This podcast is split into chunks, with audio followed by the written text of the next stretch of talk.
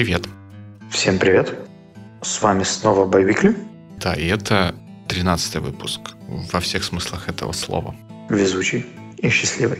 Скорее, на, скорее наоборот, не знаю, насколько это важно знать нашим слушателям, но это вторая попытка э, записывать 13 выпуск. Первая попытка э, оказалась не совсем удачной. Мы поняли в какой-то момент, что не тянет то, что мы поговорили на хорошие выпуски. Мы таким образом выдали сами себе негативный фидбэк и решили попробовать еще раз. И вот как бы пробуем.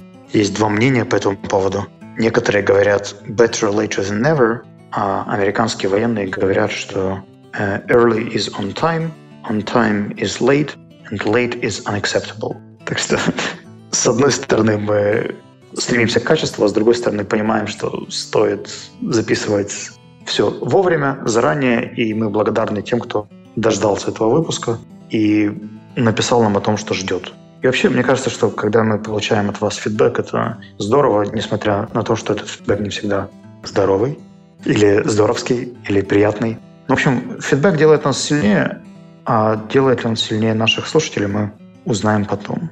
Да, фидбэк — это такая вещь, с которой очень часто сталкиваемся, когда делаем что-то не в одиночку. Ну, как минимум, даже когда мы вдвоем чего-то делаем, обсуждаем, не знаю, темы или записываем, мы друг другу стараемся рассказать, что мы думаем о том, что предлагает коллега, и таким образом уже даем фидбэк.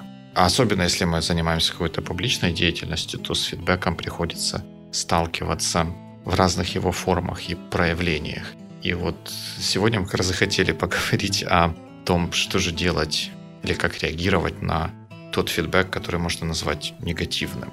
Простой пример такого негативного фидбэка, вот если вы работаете над какой-то программой, как разработчик, продаете или отдаете эту программу пользователям, а потом пользователи присылают либо какие-то вопросы на саппорт, либо нервные или негативные комментарии о том, что у них там что-то не работает и так далее. И это порой бывает достаточно таким вот сложным, психологически неприятным моментом. И, наверное, можно предположить, что это бывает намного чаще, чем какие-то хвалебные оды. Да, по моему опыту это ровно так и есть. Да и сами мы знаем, что если у нас программа работает хорошо, то нас надо 10 раз попросить, чтобы мы оставили пятизвездочное ревью в App Store или где-нибудь еще сказали что-то хорошее о программе.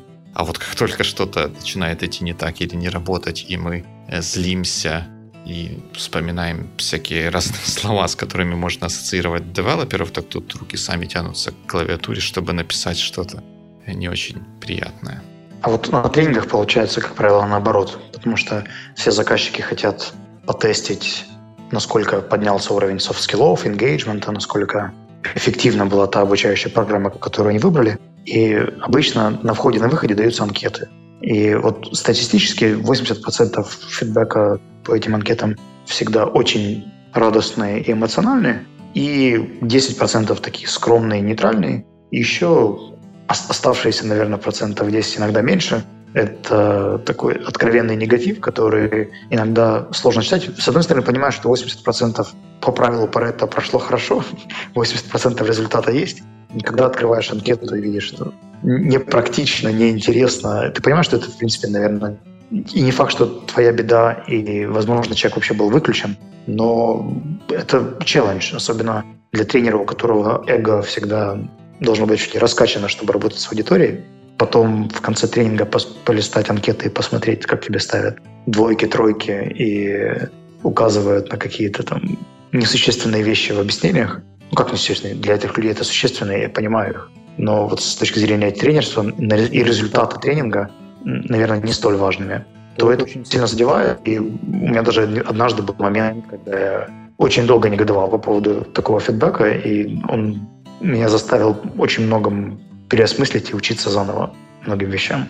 Так что, наверное, с этой стороны негативный фидбэк может быть полезным даже для таких эгоцентричных людей, как бизнес-тренеры. А, а что вы на тренингах учите делать в таких случаях, вот когда приходит этот самый негативный фидбэк? Ну, опять-таки, тут есть два подхода. Да? То есть как работать с фидбэком вообще и как быть конкретно преподавателю или тренеру, инструктору, когда он получает такой комментарий. Мы сейчас больше о чем говорим?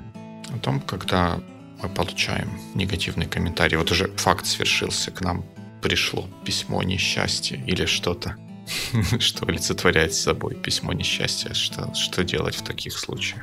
Ну, здесь, как правило, идет работа на двух уровнях. Первое – это внутренняя работа с собой, потому что когда мы видим какие-то негативные ситуации, у нас есть такая штука, нам может становиться страшно, стыдно или зло.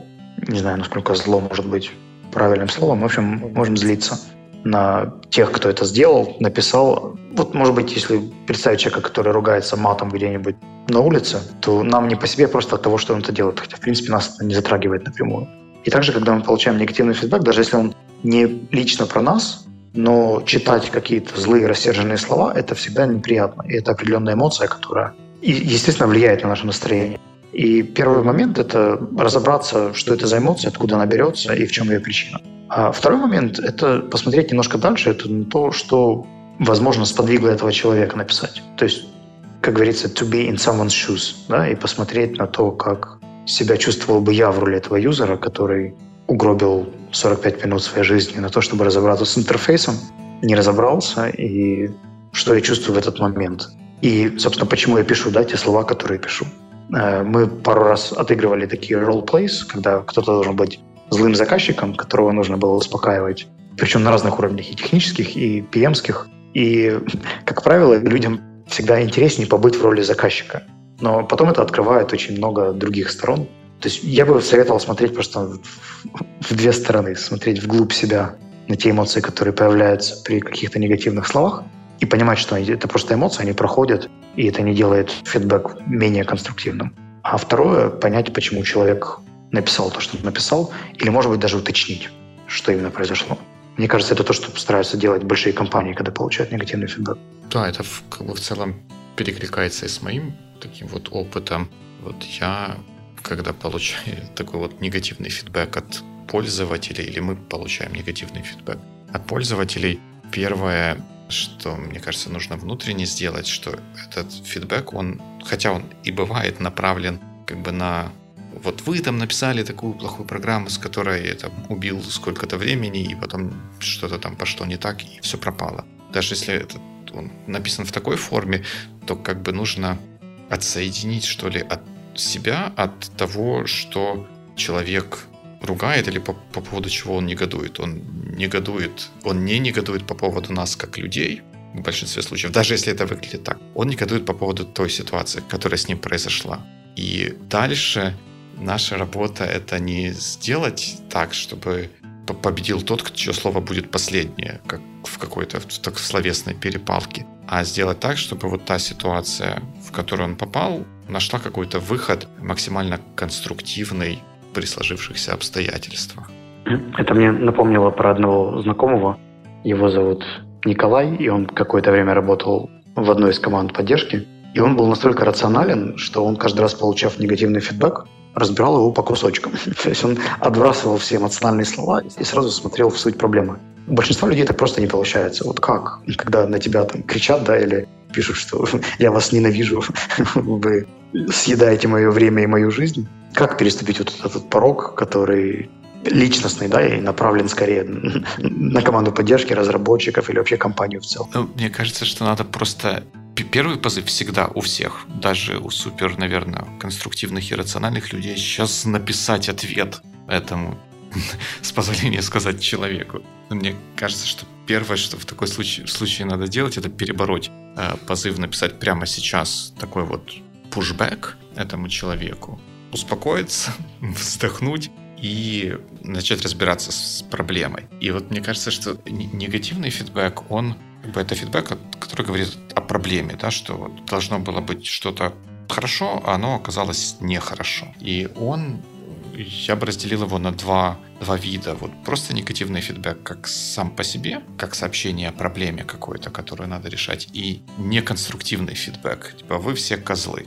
Ну, он эмоциональный, да, но не факт, что он неконструктивный. Может, просто в этом конкретном письме он и не донесен там правильно, да, но не факт, что это не означает, что нет проблемы. И вот мой опыт такой, когда к нам приходят такие саппорт имейлы, как правило, очень злые, на очень злые я обычно отвечаю. И э, как бы мой посыл всегда такой, чтобы ну, дать человеку понять, что мы, а, э, на него не обиделись за то, что он написал какую-то ругань, если он такую ругань написал, и, б, что мы хотим разобраться в проблеме и как максимум помочь ему эту проблему решить. У меня было несколько э, кейсов, когда к нам приходило очень злое письмо, что там прямо все, там все чуть ли не проклятие мы на вас насылаем за то, что ваша программа что-то не смогла э, сделать которые потом приходи, приводили к тому, что этот человек где-то в публичном месте оставлял комментарий, что там, да, да, были какие-то проблемы, но у них совершенно замечательный саппорт, они мне эти проблемы очень быстро решили. И я уверен, что если бы я сразу писал пушбэк, да вы сами не понимаете, вы там не нажали, не использовали, не прочитали инструкцию, этого бы ничего не было. Поэтому вот я всегда рекомендую и, и сам себе в том числе глубоко вздохнуть. И вот тот фидбэк, который уже пойдет от нас к человеку, на его фидбэк сделать конструктивным. Вот задать конкретные вопросы, что было не так, или сказать, что нужно сделать. И как минимум нужно сказать «we are sorry», давайте разбираться, как нам выйти с минимальными потерями из сложившейся ситуации. Мне кажется, тогда в Амазоне у них есть целый комплекс дыхательных упражнений, потому что буквально месяц назад я заказал пару книг, которые, естественно, потерялись где-то в Укрпоште. И когда прошел месяц после delivery date, я решил написать в их саппорт и узнать, можно ли как-то отследить заказ, потому что никакого номера мне не прислали. А то письмо, которое я получил, оно уместилось где-то на полторы страницы, и в нем четыре раза упоминалось, как им жаль, как они понимают мою боль, и насколько нечасто у них случаются такие случаи, и чтобы я ни в коем случае не подумал, что это у них норма работы, а это просто такое постыдное исключение, которое они тут же стараются исправить. Мне кажется, там не то, что один раз выдохнуть нужно. Там просто, чтобы написать этот имейл, у человека, наверное, ушло ну, как минимум очень много сил и эмоций. Но, если честно, меня, меня правда отпустило. Ну да, думаю, что там работают подготовленные люди, и они достаточно эффективны в написании э, такого рода имейлов, но да, вот главная задача — это вот негативный настрой человека сломать как бы и энергию его направить на что-то, на что-то другое, в хорошем смысле. Ну, хорошо, Дим, а вот если посмотреть на это с другой стороны, ведь обратная связь, она бывает не только от заказчиков или клиентов, но бывает иногда еще и внутри. Вот, например, тебе как CTO иногда, наверное, приходится давать какой-то негативный комментарий по работе кому-то, либо, может быть, нагоняй, да, или какой-то другой способ мотивировать человека работать лучше. Вот как быть с таким фидбэком, когда как его правильно давать и как его правильно получать? Ну, я обычно что делаю? Я пишу человеку письмо, э, приходи получить нагоняй в 13.00. И, и дальше все, и, и дальше все, все становится понятно. На, на, на самом деле нет. Тут есть, наверное, несколько разных правил, которые Например, в кабинете CTO должен быть ковер, да? Наверное, это должно быть после правила, что у CTO должен быть кабинет.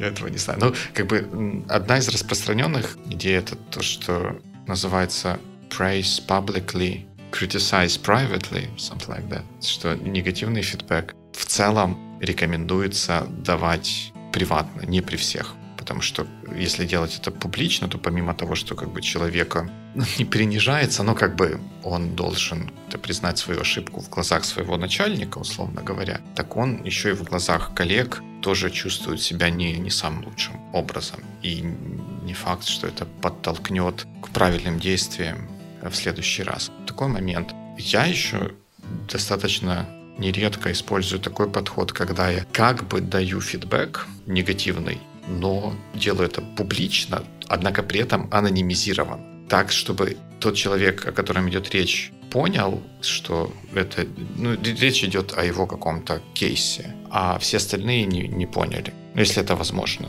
конечно же, э, что там, когда к нам приходят такие такие support email-ы, нам нужно отвечать вот так-то, потому что если мы отвечаем как-то по-другому, у этого могут быть плохие последствия. Вот смотрите, какой пример. Вот нам написали такое, мы ответили такое, мы как компания ответили такое, и в итоге это привело к таким-то таким-то последствиям. Вот тот человек, который отвечал на этот support email, поймет, что речь идет о том, что он сделал и где он что-то сделал не, не настолько эффективно, как это можно было бы, а для остальных это просто кейс, как не нужно делать, как, как нужно делать. Это тоже один из, один из вариантов. И еще э, один вариант — это то, что фидбэк такой вот негативный, или когда приходит, например, к тебе негативный фидбэк по имейлу, то на негативный фидбэк делать пушбэк или еще чем-то негативным отвечать по e-mail не стоит. Если нужно делать пушбэк какой-то, ну, как бы несправедливо в чем-то, ну, не обвиняют, а как-то упрекают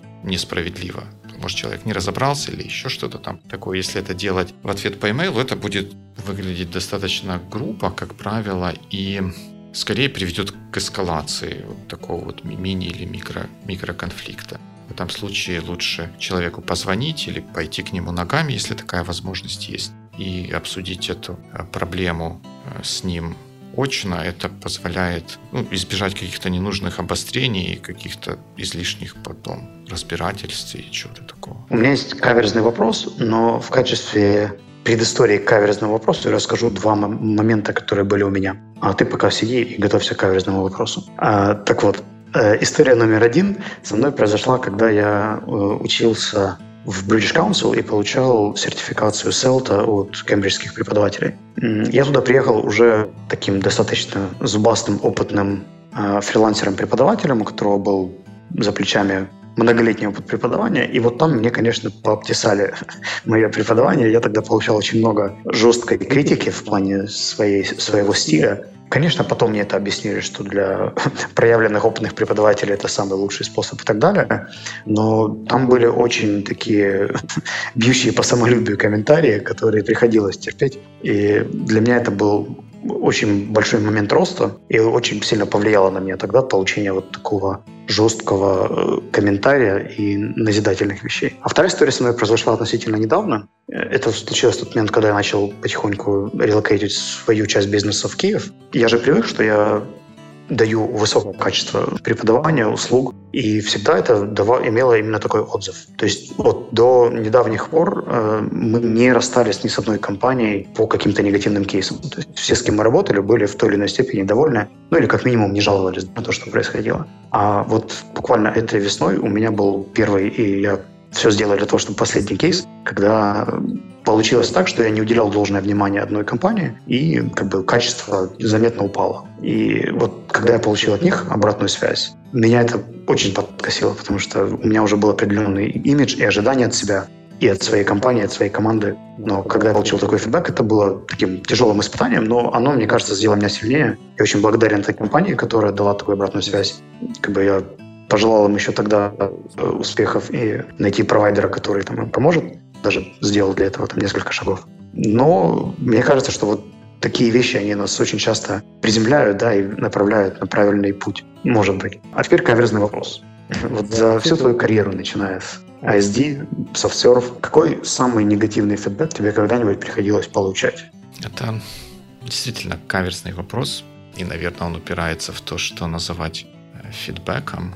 Я, наверное, сейчас не вспомню самый ужасающий фидбэк, но самый запомнившийся мне фидбэк, и он, кстати, не связан с работой в компании. Может, если я подумаю, еще что-то вспомню. Но вот то, что мне сразу приходит в голову, что такое, можно сказать, не, неизгладимое впечатление оставило во мне. Когда я еще учился в университете, я считал в принципе, сейчас вы слышали, что считаю, что достаточно хорошо знаю английский язык. И я считал, что достаточно хорошо для того, чтобы написать настоящую научную статью, связанную с темой, э, которую я исследовал в своей дипломной работе, на настоящую научную конференцию в настоящем где-то месте. Ну, естественно, на английском языке. И я написал abstract, как мне казалось, достаточно хороший, на достаточно хорошем английском языке. И я его засобмитил, ну, вернее, послал как предложение на конференцию, и поскольку это была настоящая научная конференция, она работала как все научные конференции, то есть абстракт этот или аннотация дается как минимум трем независимым ревьюверам без указания, кто это, только тема и как бы сам текст, чтобы они независимо, без каких-то влияний извне или каких-то preconceived notions предубеждений оценили как бы качество самого вот этого вот предложения, и я трех ревьюеров получил не самый лестный фидбэк, начиная от того, что автору стоило бы делать proofreading перед тем, как он шлет э, что-то в такое уважаемое место, и заканчивая тем, что сама суть того, что рассказывалось, недостаточно интересно или недостаточно захватывающая, чтобы ее в том или ином виде включать в программу конференции. И там, что интересно, были еще такие пункты. Два описания, как бы комментарий от ревьюера и еще два момента. Это стоит ли включать в программу конференции. Естественно, мне написали «нет». И второй пункт, можно ли это доработать для того, чтобы включить в программу конференции. И там мне тоже написали «нет». Как видите, я помню это до, до сих пор, и это, наверное, был одним из таких вот фидбэков, которые, негативных фидбэков, которые я получал, которые достаточно большое влияние оказали на то, что и как я потом делал.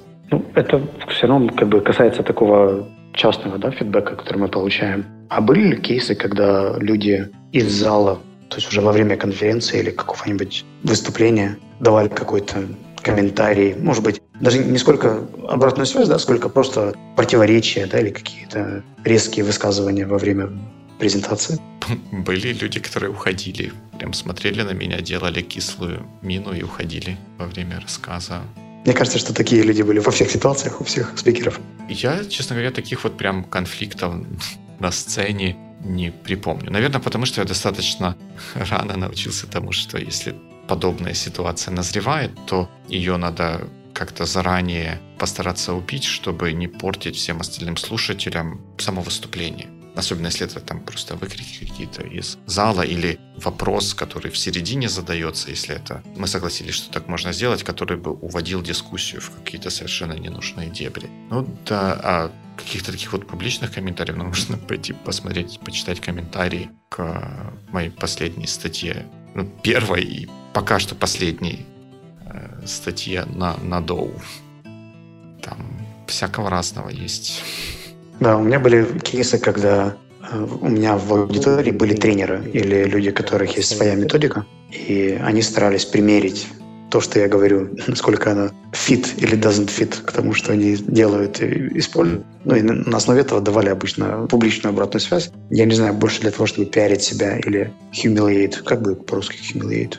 Унизить? Нет. Да, да, да, вот именно, именно это слово унизить меня как спикера. Не факт, что получилось, но это была такая предконфликтная ситуация, потому что есть, особенно в украинских реалиях, такое эго, когда многие самореализуются за счет того, что пытаются где-то прибить конкурентов, да, и показать, что да, это уже давно всем известно, или это вообще отмирающая технология, или еще что-то. При том, что это очень интересный кейс, мне кажется, потому что умение это, разобраться с такой ситуацией перед аудиторией, а, не потеряв лицо, б, не переходя на личности, и в, не вступая в дискуссию, а все-таки сохранить логику изложения и принести пользу аудитории, мне кажется, это челлендж, который ну, я, я не сразу освоил, и пришлось наступить на сначала на взрослые грабли, потом на детские, а потом, а потом научиться с ним работать.